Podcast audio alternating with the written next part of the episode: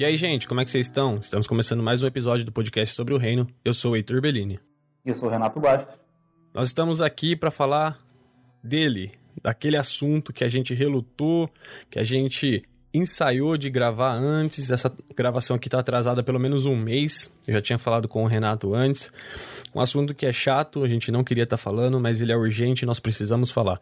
O racismo. Nós temos visto tantas manifestações nos Estados Unidos, em outros lugares do mundo, em favor, ou melhor, contra a discriminação racial. E nós vamos tentar manter o nosso papo aqui, eu e o Renato. A gente se conhece faz tempo, né, Rê? Um grande amigo hum. meu paraense, comedor de pudim com farofa. Nato, esse sou eu. Peixe com açaí. Nossa. E que achava estranho cachorro quente com purê de batata. Eu lembro disso, hein? Sei, seu irmão odiava purê de batata no cachorro quente. Mas, Rê, antes de começar a falar sobre racismo, sobre as suas experiências, sobre aquilo que você tem para trazer pra gente nessa noite, eu queria que você se apresentasse pra galera te conhecer, por favor. Bom, primeiro é uma honra estar aqui. É... Obrigado pelo convite. De fato, estávamos há um mês tentando aí marcar agenda, horário e tal, mas enfim, aqui estou. Quero dizer que venho acompanhando esse projeto que Deus colocou no coração de vocês e é, é muito gratificante. O último Igreja Online, assim, tocou meu coração porque é um momento necessário para que as igrejas de fato continuem pregando o evangelho dessas, por essas plataformas. Bom, eu sou o Renato, é, sou publicitário, formado por de propaganda, trabalho com comunicação social, trabalho atualmente na prefeitura de Campinas, sou de Belém do Pará, como já disse Heitor Bellini. É, Cidade de que Jesus nasceu? É, todo mundo fala isso, cara, todo mundo fala isso. e aí, tipo, Belém é forte no Brasil por, por ter essa referência, né? Enfim, uhum. era o filho que tem por lá, mas vamos lá. E aí, em 2011, então, eu tomo uma decisão de chegar em Campinas, né? E aí tudo muito novo, tudo muito diferente, culturalmente, gastronomicamente, os relacionamentos. E eu falava, caraca, Deus, o que, que tu queres para mim nessa cidade, né? Mas antes de falar de Campinas um pouco, então, atualmente eu trabalho na igreja também, é, servindo ao Senhor Jesus como líder do Ministério de Louvor. Fui durante seis anos da Igreja do Evangelho Quadrangular, aqui no Parque Taquaral. É, durante seis anos fui líder de jovens. Em Belém eu fui líder de adolescente. Comecei a trabalhar com adolescente desde os meus 15 anos. Eu fui líder de adolescente, coordenador regional, supervisor de célula. E, e o Senhor, de fato, como diz a palavra, Ele me escolheu desde o ventre da minha mãe. E tive ela como referência master dentro da minha casa, como trabalhar para o reino e expandi-lo. Esse sou eu.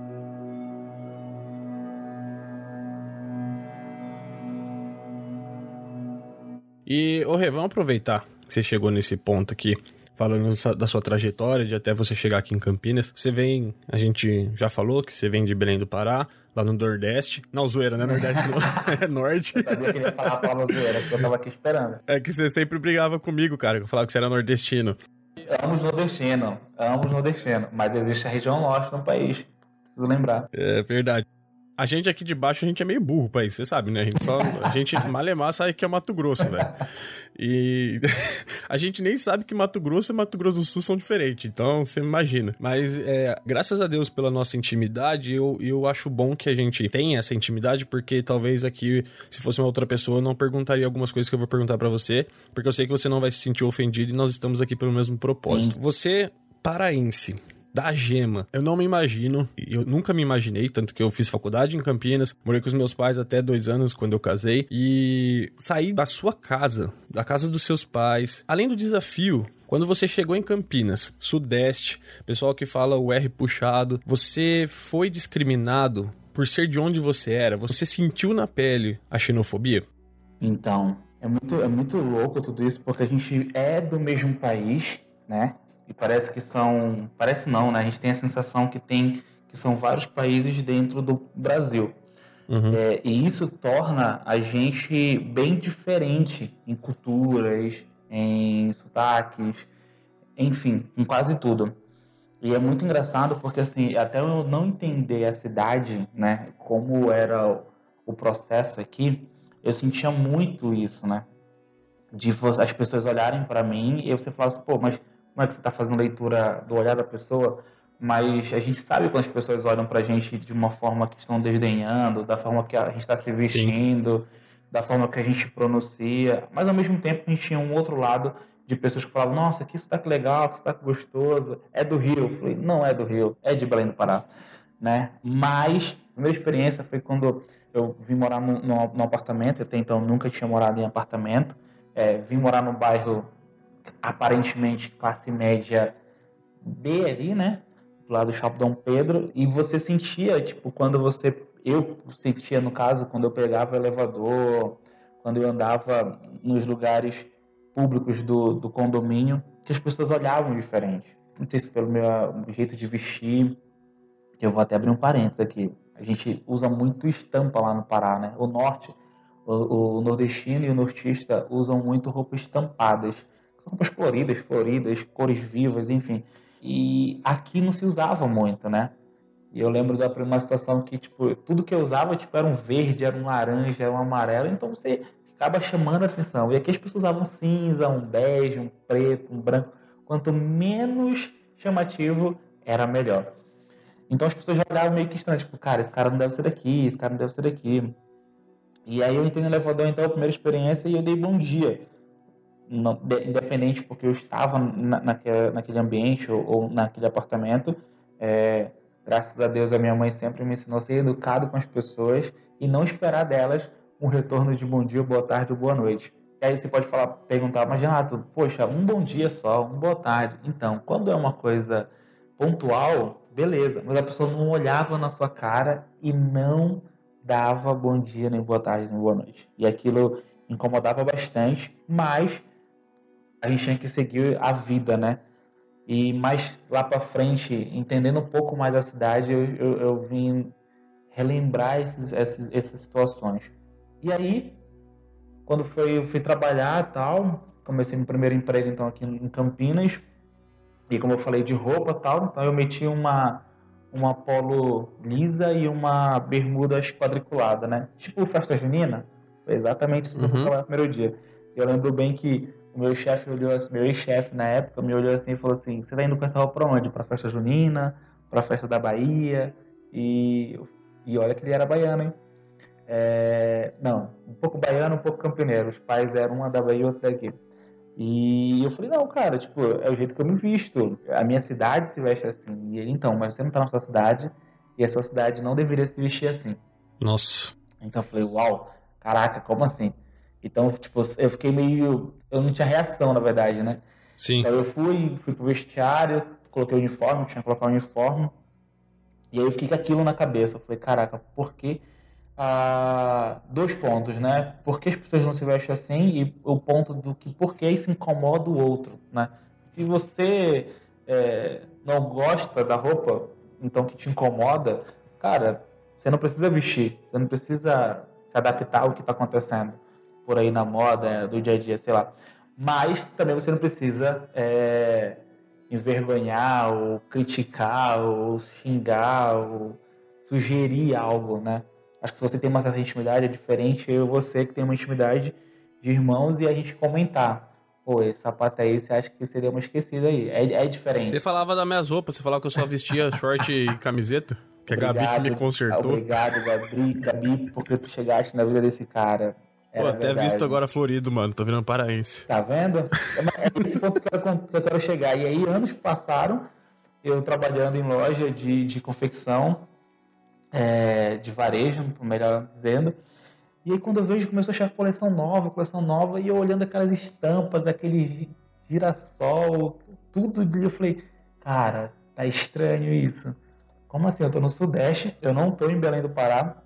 E aí eu fui perguntar para uma supervisora de moda e ela falou assim, não, a tendência agora é, é, é, eu falei, agora a gente já usa isso aqui em Belém, ó, no Norte e Nordeste há um, muito tempo. E falei, olha que, que engraçado, né? Anos atrás eu fui, tipo, realmente sofri xenofobia porque eu vestia uma roupa culturalmente de um lugar e, e anos depois aquela mesma empresa ou a mesma cidade outra, e outras regiões sul e sudeste estavam recebendo quase Ctrl-C, Ctrl-V da roupa que eu vestia logo quando eu cheguei na empresa. É difícil. É, é como se você entrasse, como você entrou na família da Gabi, né? Você não chegou sentando uhum. no sofá, cruzando as pernas, abrindo a geladeira. Você foi chegando, e é isso que eu fiz em Campinas. Eu fui chegando, fui entendendo, fui sabendo onde eu estava pisando e conhecendo um pouco da cultura. E o que me ajudou a entender, tá? Não a mudar, mas a entender por que algumas reações eram tal como do meu ex-chefe, entre outros, entre outras pessoas, era puramente cultural. Puramente cultural. Entendi. É, esse negócio da cultura é muito louco, né? A gente vai falar um pouquinho mais pra frente sobre isso, mas eu, eu vou contar uma experiência que eu tive da questão da xenofobia. Eu nunca tinha sentido, né? Porque eu sou campineiro, não viajo muito para onde eu vou é pra Rio Preto e alguns outros lugares, assim, tudo aqui perto. Nunca saí do estado de São Paulo. Ah, fui pra Poço de Caldas, se é que conta. Vale, vale. Mas quando eu fui, quando, quando eu fui pro Chile, eu lembro que eu tava no centro do Chile e eu tentei comprar um, um chip de celular né, para colocar no celular lá, acabei nem comprando, fiquei tão, foi uma das piores sensações da minha vida. A pessoa, ela não largou o celular para me atender, ela viu que eu era estrangeira. A moça do caixa, ela não largou o celular para me atender, ela não me respondeu e eu simplesmente, tipo, eu não sabia o que eu fazia. Eu falei, é o que você falou. Eu, tipo, eu fiquei sem reação. Eu falei assim, a Gabi falou assim, que foi? Eu falei assim, ela não, ela não me respondeu, ela não me atendeu porque eu não era chileno porque eu não era, sabe? É, eu fiquei abismado, cara. Eu falei assim, é. mano, não é possível, não é possível que as pessoas ainda tenham esse tipo de comportamento. E aí, é, é isso que, assim, quando a gente sente na pele, a gente passa a entender mais o, o lado do outro, né?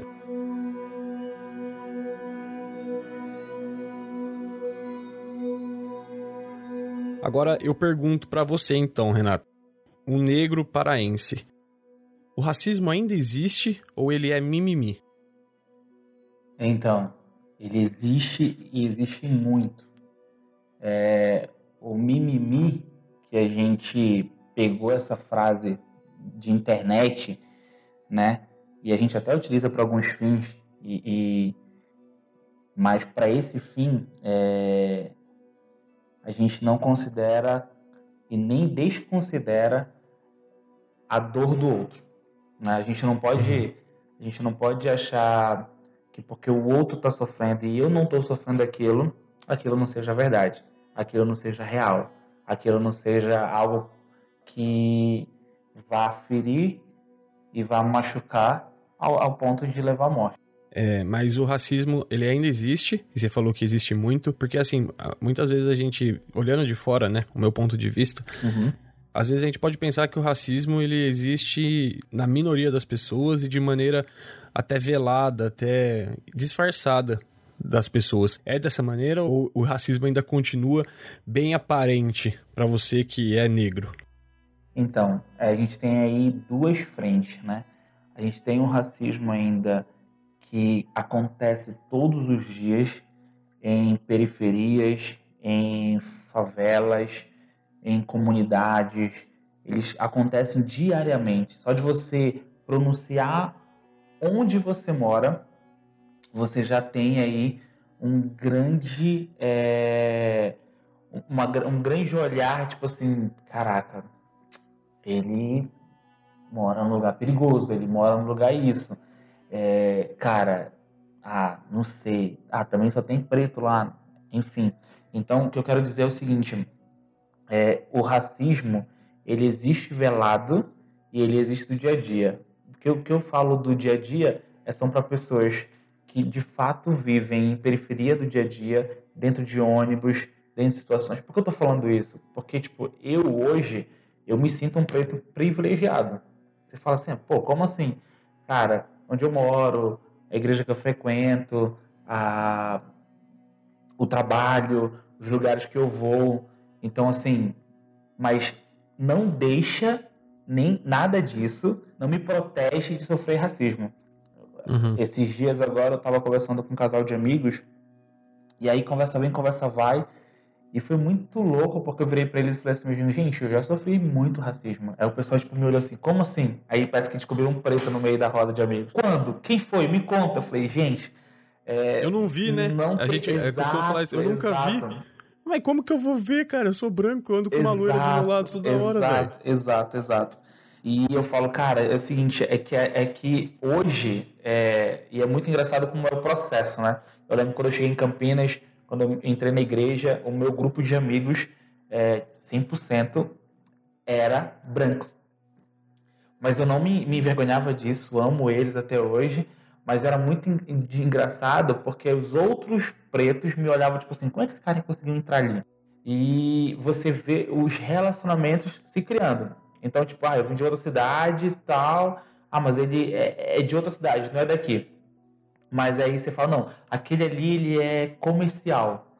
Ah, ele gosta de viajar, ou ele tem um bom papo, ele sabe dialogar, ele não fica brigando, não discute, tal, tal, tal. Vamos trazer ele para o nosso meio. Não estou dizendo que foi o caso no, atrás. Eu estou fazendo aqui menções de situações de relacionamentos. Porque às vezes você fala assim, ah, mas é, mas por que isso? E aí esse é o ponto que eu quero chegar. Hoje, você passa por um processo de desconstrução. A gente fala muito isso na internet, desconstrução, desconstrução, porque se a gente for parar para pensar, eu estou falando de um assunto hoje que eu já fui racista lá atrás. Como assim? Sim. Tipo, você é preto, cara, você é de outra cidade, como é que você foi racista? Mas porque a gente vive em processo, cara. E é isso que é o legal da, do ser humano. É viver nesse processo, nesse, nessa, nesse processo para que ele possa ser desconstruído. Se a gente parar uhum. para pensar, eu já fiz piada com nordestino, sendo que eu sou nortista. Eu já fiz piada com gente do Sudeste e aí eu tô cobrando, ah, porque já foram é, xenofóbico comigo. Mas tudo é um processo. O que eu não posso pegar é um ponto lá atrás, mas você foi isso, foi isso. E eu assumi realmente, eu fui isso, falei aquilo, eu, eu acredito que errei, fui preconceituoso, fui racista, mas hoje eu entendo de uma forma diferente. E, esse, e aí que está a questão da, da coisa.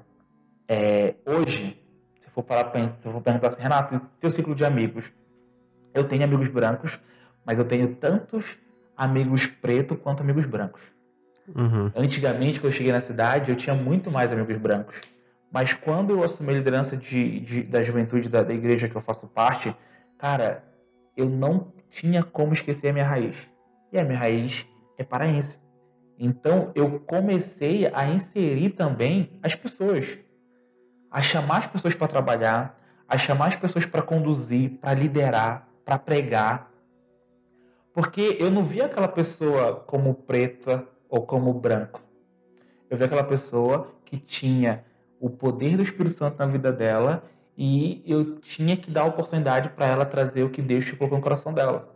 O que eu vejo muito é que às vezes a gente olha para a pessoa externa e não dá oportunidade para aquele eh, irmão. A gente até brinca muito né, entre a roda de jovens, né? Por favor, por favor, eu quero uma oportunidade para falar. Dê a oportunidade para mim.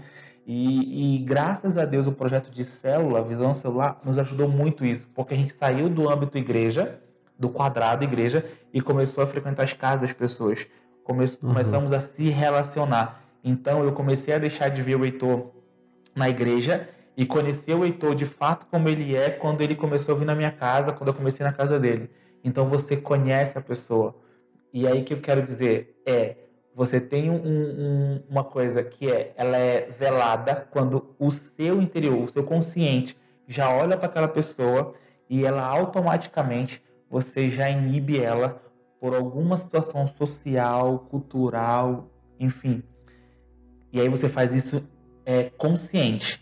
Não é, ah, foi sem querer, meu inconsciente. Não, é consciente. Quando você faz isso consciente, você já olha para a pessoa e quando eu falo da pessoa, o outro lado é o preto, você já consegue construir esse racismo dentro de você. E aí Sim. vem um processo. É aquela famosa história de internet, né? Nossa, eu odiava aquela pessoa. Hoje a gente é. Nós somos melhores amigos. Mas como é que você odiava uma pessoa se você não conhecia a pessoa? Né?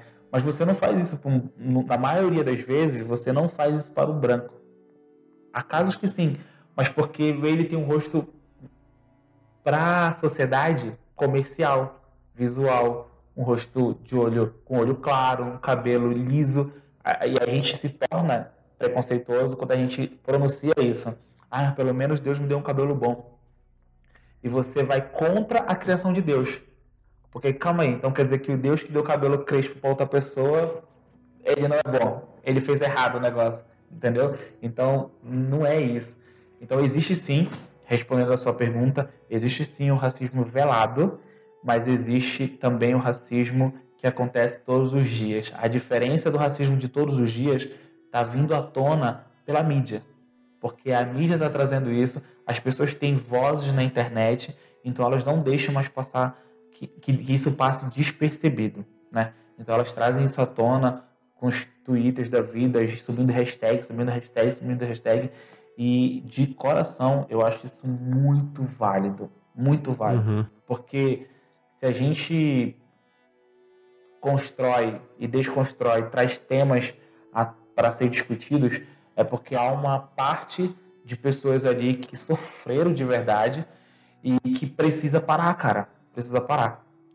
E eu falo muito sobre isso, porque eu não era um cara de, tipo, vestir a camisa, falar, não, vamos lá, tal, tal, tal. Mas, cara, quando eu parei pra pensar o que eu tenho hoje, o que eu vivo hoje, é, independente da situação financeira, onde eu moro, não, não quero nesse mérito, mas do, da situação, tipo, quem eu sou hoje, eu posso votar, eu posso, é, sabe, ter alguns direitos, dentro desses direitos eu vou abrir um parênteses, é muito engraçado tudo isso, porque esses direitos, eles são me dados conforme eu me visto e conforme eu me falo, e conforme eu é, tenho um vocabulário.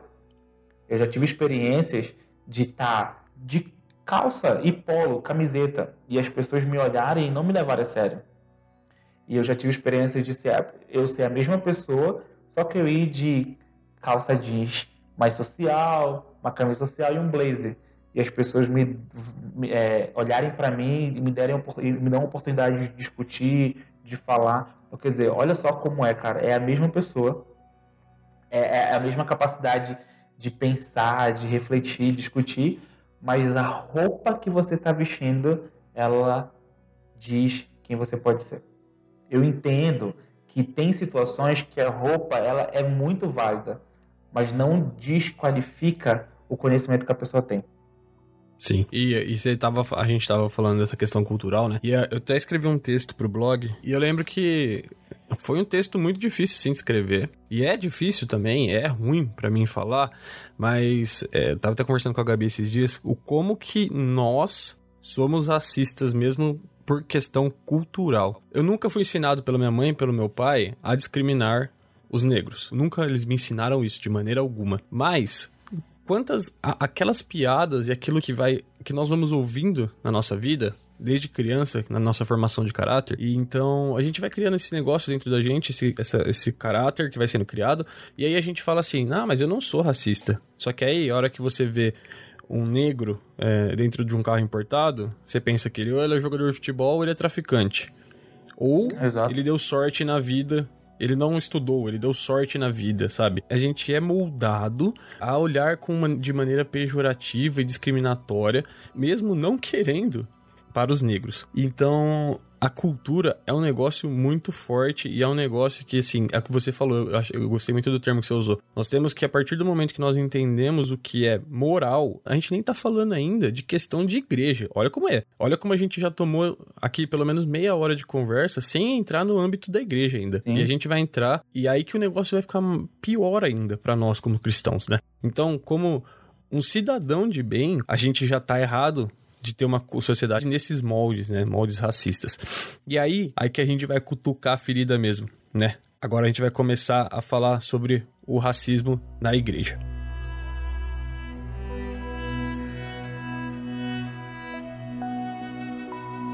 Eu queria saber de você, Renato. Você é crente desde que você nasceu, frequentou a igreja, foi líder lá em, Belém, como você disse, já era ativo né, no ministério. Aí você vem para a igreja de Campinas, além de tudo. Dentro da igreja, você diz que existe racismo? Sim, existe racismo. E é muito louco tudo isso, porque hum, a gente acha por, por estarmos dentro de um lugar que recebe pessoas do jeito que elas estão. A palavra de Deus diz, né? Vinde a mim, todos vós estão cansados, sobrecarregados, oprimidos. E eu gosto dessa palavra oprimidos porque é uma das características de quem sofre racismo, né? Então tem o opressor e tem Sim. a vítima, o cara que está sendo oprimido ali. Mas a palavra de Deus então vinde a mim. Só que ele não fala vinde a mim você que tem casa, vinde a mim você que tem carro, vinde a mim você que mora no tal bairro, vinde a mim você que fez até o ensino médio, vinde a mim. Não, ele só disse vinde a mim.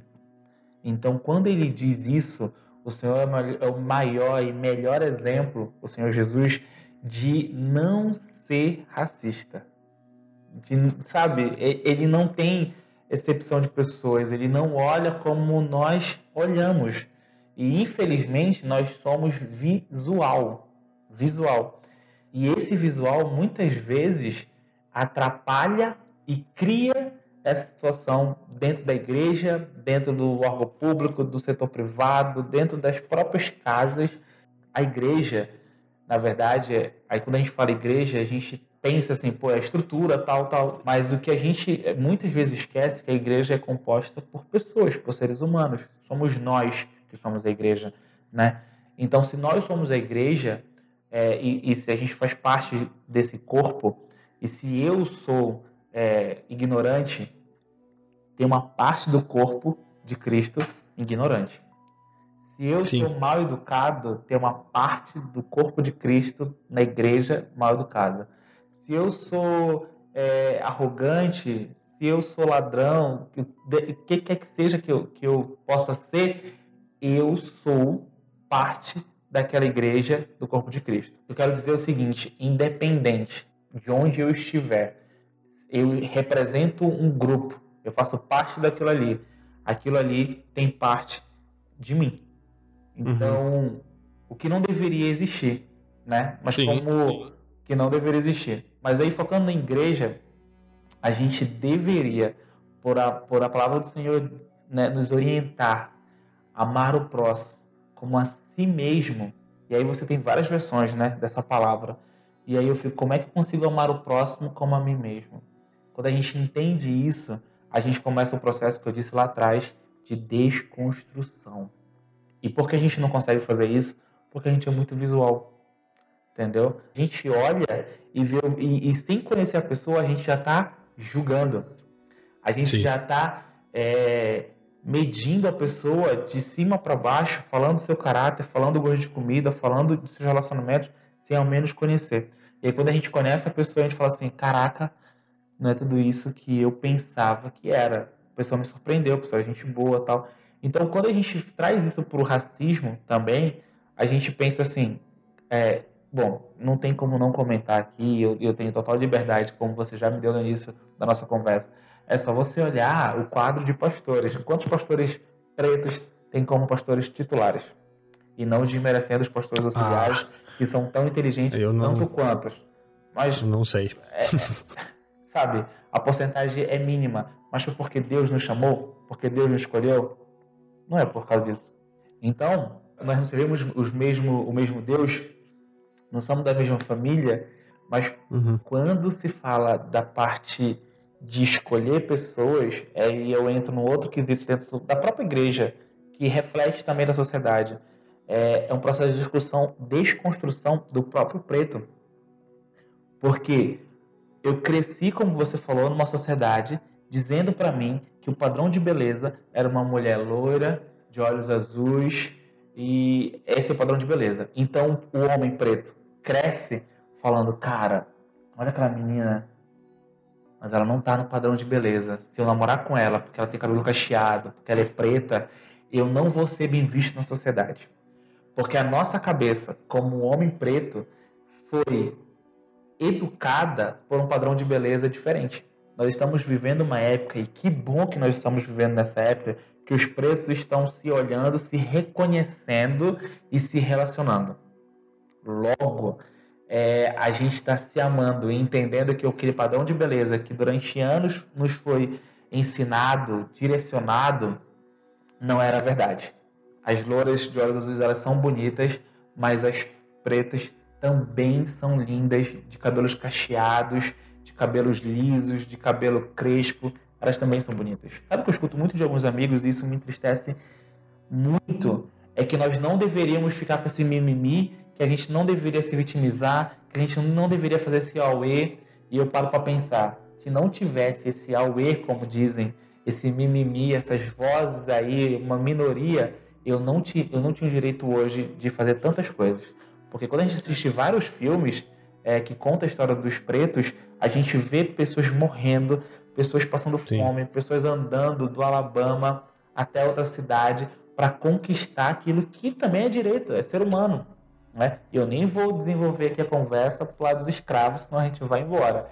Mas eu quero dizer o seguinte: eu tenho que entender, como um homem preto, que eu tenho que tenho hoje, porque os meus antepassados lutaram e lutaram muito, dando a sua própria vida, dando a sua família. Muitas vezes nem morreram, mas perderam tudo, porque brigaram, lutaram, reivindicaram para que hoje a gente tivesse alguns direitos. E ainda assim, hoje, a gente tem que continuar brigando, lutando, tendo voz, discutindo, dialogando, para que a gente consiga manter esses direitos, porque senão a gente perde. É, e você falou, é, você está contando aí, você falou de uma maneira geral. Eu queria que você, se você quiser, se você pudesse, se você lembrasse, teve alguma experiência que você pode contar pra gente de ter sofrido racismo dentro da igreja?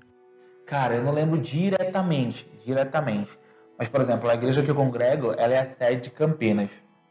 E aí, então, eu assumi a liderança de jovens e é muito louco quando você assume uma liderança, porque é um trabalho né, enorme e tal. Só que você olha e fala assim, cara, quem é essa pessoa, né? E aí, da junta de separaense.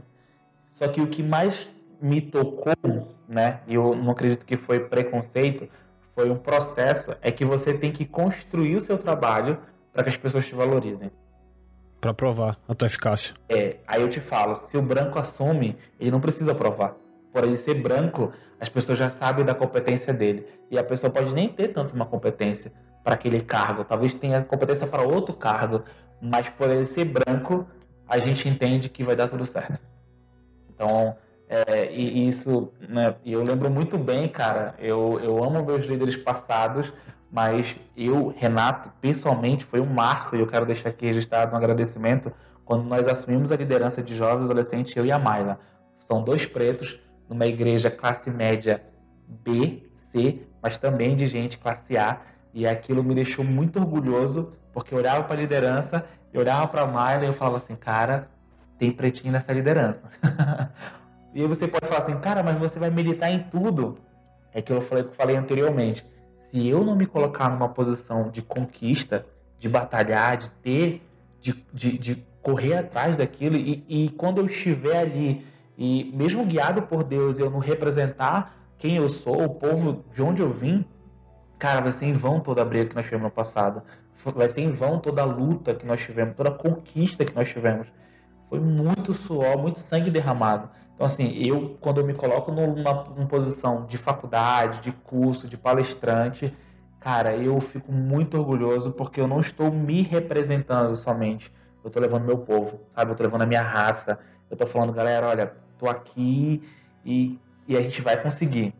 E Campinas, é, eu amo essa cidade, sou apaixonado pela cidade, tanto é que eu moro aqui, vai fazer, vai, vai pro décimo ano. Mas pela sua história de ser a última cidade a, a liberar os escravos no Brasil, você logo vê alguns é, comportamentos serem refletidos do passado no presente. Ah, eu nem sabia disso. É. Uhum. Campineiro e você vê como que é, né? A gente é, Exato. Quando não afeta a gente, a gente não se interessa em aprender, em Exato. saber. E é por isso também, né, que acho que a gente vê tanta dificuldade em superar isso, porque o, você falou, né, que às vezes as pessoas dizem, ah, mas você tem que falar menos de racismo, porque aí você não bota o holofote nisso. E, cara, eu acho que isso é uma falácia, é um negócio muito idiota da gente falar, porque é, se a gente não falar sobre aquilo que tá errado, como que a gente vai ser moldado, como que a gente vai abandonar uma, uma prática ou um pecado, né? E muitos, e muitos, e muitos, gente, pelo amor de Deus, eu já vi muito do argumento de que, ah, os filhos de Cã são amaldiçoados e eles eram negros, então a, a escravidão e o jeito que o negro vive é uma maldição de Deus. Isso daí é uma idiotice sem tamanho que a gente precisa urgente acabar com isso. A gente precisa urgente parar com isso de falar essa asneira, essa besteira, porque isso é pecado. Falar isso é pecado, você tá errado. né? Como eu já pensei nisso, que já fui ensinado assim e falei, ah, é mesmo. É, deve ser por isso mesmo que os negros sofrem. Então, a Bíblia, de maneira. A palavra corrompida, por muito tempo, ela foi usada para corroborar com o racismo, com a venda de escravos, com a escravidão. Nomes muito bons da teologia que a gente tem, que foram essenciais para formar a teologia que a gente tem hoje, eram pessoas que eram escravatistas, né? É, por questões comerciais, por questões econômicas. E você citou, né, quando o pessoal saiu lá de, do Alabama, a pé, naquela marcha lá de Martin Luther King na, na cidade de Montgomery, sei lá, como, acho que era isso que chamava. Eu, e o Martin Luther King é uma referência para mim, assim. Depois que eu li a autobiografia dele, eu, eu mudei muito, né? Serviu para me moldar. Havia um cara com conhecimento de palavra, de vida com Deus e da causa, né? Que ele estava defendendo. E tem uma carta do Martin Luther King que se chama Carta da Prisão de Birmingham. Sim. É, ela tá no. Ela, na autobiografia, ela tá. É um capítulo inteiro dedicado a ela. Eu vou deixar o link na descrição para você ler essa carta, você que tá ouvindo. Que ele diz muitas coisas ótimas que a gente poderia ficar fazer um episódio só da carta dele, talvez seja até uma pauta para um próximo episódio, fazer um episódio só da carta de, de Martin Luther King. Mas uma coisa que ele fala lá e a carta é direcionada a lideranças eclesiásticas da época, né? Lideranças judias, lideranças cristãs que estavam contra o movimento que ele estava defendendo, pacífico, né? Cara, a gente pensar que isso faz 60 anos é ridículo, né? Pensar que os negros eram impedidos de beber no mesmo bebedouro há 60 Exato. anos atrás, que não é nada. E é triste ver como os Estados Unidos, que foi o berço de Martin Luther King, foi o palco dele, eh, da luta dele, está passando por tudo de novo, né? Ou melhor, não ter se livrado totalmente, né? Porque eu não acho que o racismo esteja voltando, eu acho que simplesmente não foi arrancado mal pela raiz. E ele diz algo que é muito importante da gente entender, que ele fala que nunca vai partir do opressor a libertação do oprimido porque isso implica em muitas coisas. Implica na mudança dele de vida, implica em ele assumir que ele estava errado, implica nele é, ter um, muitas vezes um dano ou uma perda econômica, como foi o caso dos escravos. Sabe, as pessoas se colocarem como opressor e dizer que é mimimi, da parte dos negros, deles quererem falar, porque nós, enquanto opressores, qual que é o nosso interesse de acabar com o racismo se a gente não estiver baseado em algo que é maior do que a nossa própria. É, do, do nossa, só, só da nossa vontade, né? Então. É, é muito triste isso, né? De ver como que todo o esforço que ele fez, lógico, teve muito resultado, mas de como tudo ainda parece que a gente tá muito longe do ideal, né? Não, e, e viu você tá falando agora, entra muito no item racismo reverso. Ah, mas também entra no caso, né?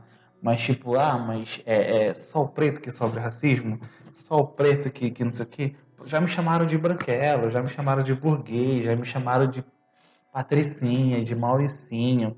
Mas olha essas palavras e avalie essas palavras com ser comprado com bandido. Sim.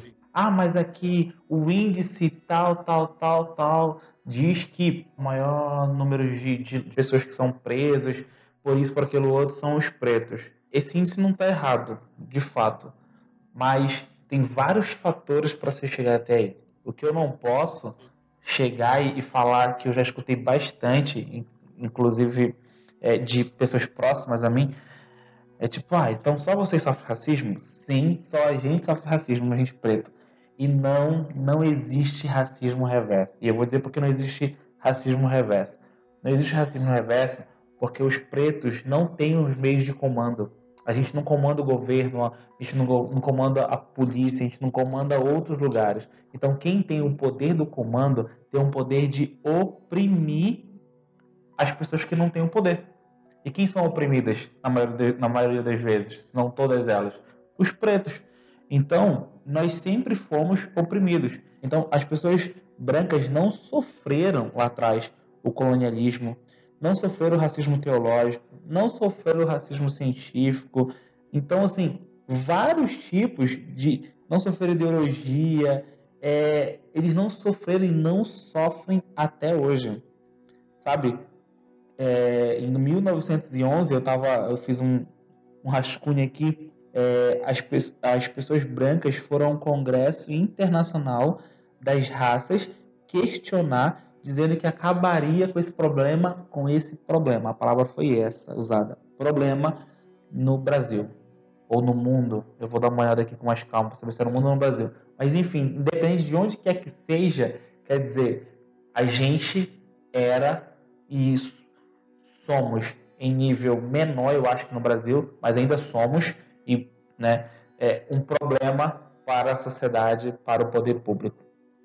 Então, quando a pessoa vem falar para mim assim mesmo, é, ah, mas é que vocês são cheios de mimimi, vocês é, fazem isso, fazem aquilo, e quer dizer que comigo não pode.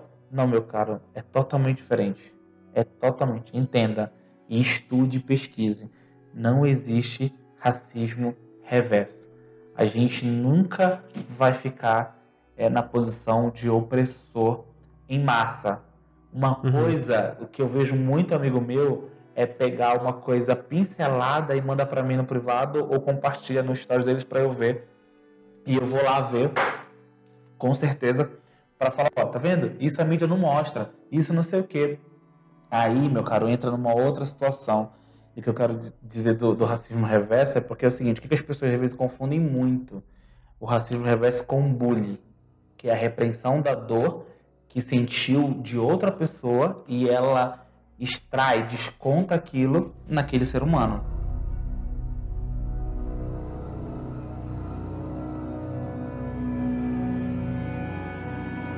Então, para concluir nosso papo aqui, estamos chegando no final. Eu vou citar mais uma vez, no último episódio eu citei o Cacau Marx, um podcast que eu ouvi sobre racismo que ele estava, e ele citando outra pessoa que eu não me lembro o nome, ele falou uma coisa que ficou assim no meu coração também, eu coloquei no texto, que a igreja, ela tem que ser mais do que não racista. A igreja precisa ser antirracista. Mas não é a mesma coisa? Não. Quando você não é racista, você apenas deixa do jeito que está, você tem a sua atitude correta, mas você não luta contra aquilo. Você não trata aquilo dentro da igreja. E o Martin Luther King, de novo, ele aqui, que ele dizia que o que doía mais nele não era o grito do mal, né? O grito daquele que oprimia ele, mas era o silêncio daquele que ele sabia que era bom, mas se acovardava diante da situação problemática que deveria ser tratada. E por que, que eu digo que a igreja deve ser mais do que não racista e ela deve ser antirracista? Porque a igreja deve lutar e deve proteger os oprimidos. E aqui eu não estou dizendo que ao contrário do que eu postei no meu Instagram outro dia, nós devemos militar por outras causas que não sejam o evangelho. Mas eu tô dizendo que, e eu creio que militar pelo evangelho, você ser alguém que defende o evangelho, defende a palavra, defende o corpo de Cristo, é você você lutar contra a injustiça, é você é, se dispor a ajudar o não só o que sofre racismo, o pobre, a viúva, uh, aqueles que têm sede. Mateus 25, Jesus diz isso que quando nós chegarmos diante dele, ele vai falar pra gente: quando eu tive fome, você me deu de comer, quando eu tive sede, você me deu de beber, quando eu estive em apuros, você me ajudou, para resumir. E aí a gente vai perguntar: mas quando isso, Senhor? E ele vai dizer: quando você fez aos seus irmãos. Então, quando nós estamos defendendo o irmão do racismo, quando nós estamos defendendo um irmão da xenofobia, quando nós estamos é, trazendo um, um, um suporte ao pobre, à viúva, aquele que foi despejado, e aqui eu tô colocando tudo mesmo junto no, na mesma no mesmo barco, né? E você está fazendo a Cristo. Nós estamos fazendo a Cristo, né? E aí eu queria ler um versículo para partir para o final aqui, para minha conclusão, que é 1 Coríntios 11, 29, que diz: Todo mundo nos domingos de ceia ouve esse, esse versículo, né? Pois se comem do pão ou bebem do cálice sem honrar o corpo de Cristo, comem e bebem julgamento contra si mesmos. E a NVT, essa versão é muito boa e ela traz esse sem honrar o corpo de Cristo. Muitas vezes a gente vê sem discernir o corpo de Cristo, que também serve, mas sem honrar o corpo de Cristo. E aqui mais uma vez, eu trazendo algo que o Cacau Marques disse: toda vez que nós tomamos a ceia e nós não honramos o corpo dele e honrar o corpo dele é honrar os nossos irmãos negros e os nossos irmãos oprimidos, nós estamos comendo e bebendo julgamento para nós mesmos. Sabe, a gente tem que entender de uma vez por todas que nós somos um corpo. Nós temos a responsabilidade de tratar o racismo dentro da igreja. Porque em Cristo já não há mais grego, já não há mais judeu, já não há mais negro, já não há mais branco, já não há mais índio, porque nós somos o corpo de Cristo e nele nós somos todos um. Então, que em nome de Jesus, você que está ouvindo esse podcast, eu espero que você entenda o que a gente quis trazer aqui, que você reflita sobre o que nós falamos, de que não é causar polêmica, mas nós precisamos tratar essa situação, como tantas outras dentro da igreja, mas hoje é dia de falar de racismo. Nós precisamos tratar dentro de nós para começar. Pedir para que Deus nos ajude através da ação do Espírito Santo para que nós deixemos de ser racistas, mesmo no mínimo detalhe, mesmo no mínimo possível, e que em nome de Jesus a gente possa, como igreja, lutar contra essa situação tão chata, tão idiota que existe ainda dentro do corpo de Cristo. Porque é assim que eu creio que o Senhor Jesus espera que nós façamos.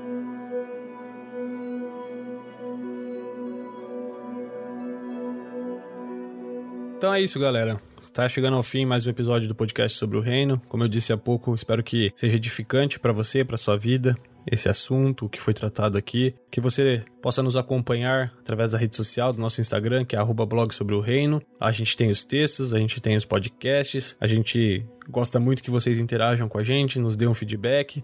E eu queria agradecer agora você, Rê, pela sua disponibilidade, pelo seu tempo, por falar de algo tão dolorido que eu acredito que seja. Eu acho que muitas vezes a gente pensa que o negro gosta de falar de racismo e gosta de colocar, levantar essa bandeira, mas sinceramente eu acredito que seja dolorido e seja bem chato falar disso. Você tem 30 anos, há quantos anos desde que você tem uma consciência formada e que você entendeu o que é o racismo, que você tem falado sobre isso, sobre a xenofobia? Eu te agradeço pela tua disponibilidade e pela tua coragem de colocar a cara tapa de falar tudo isso que foi dito aqui.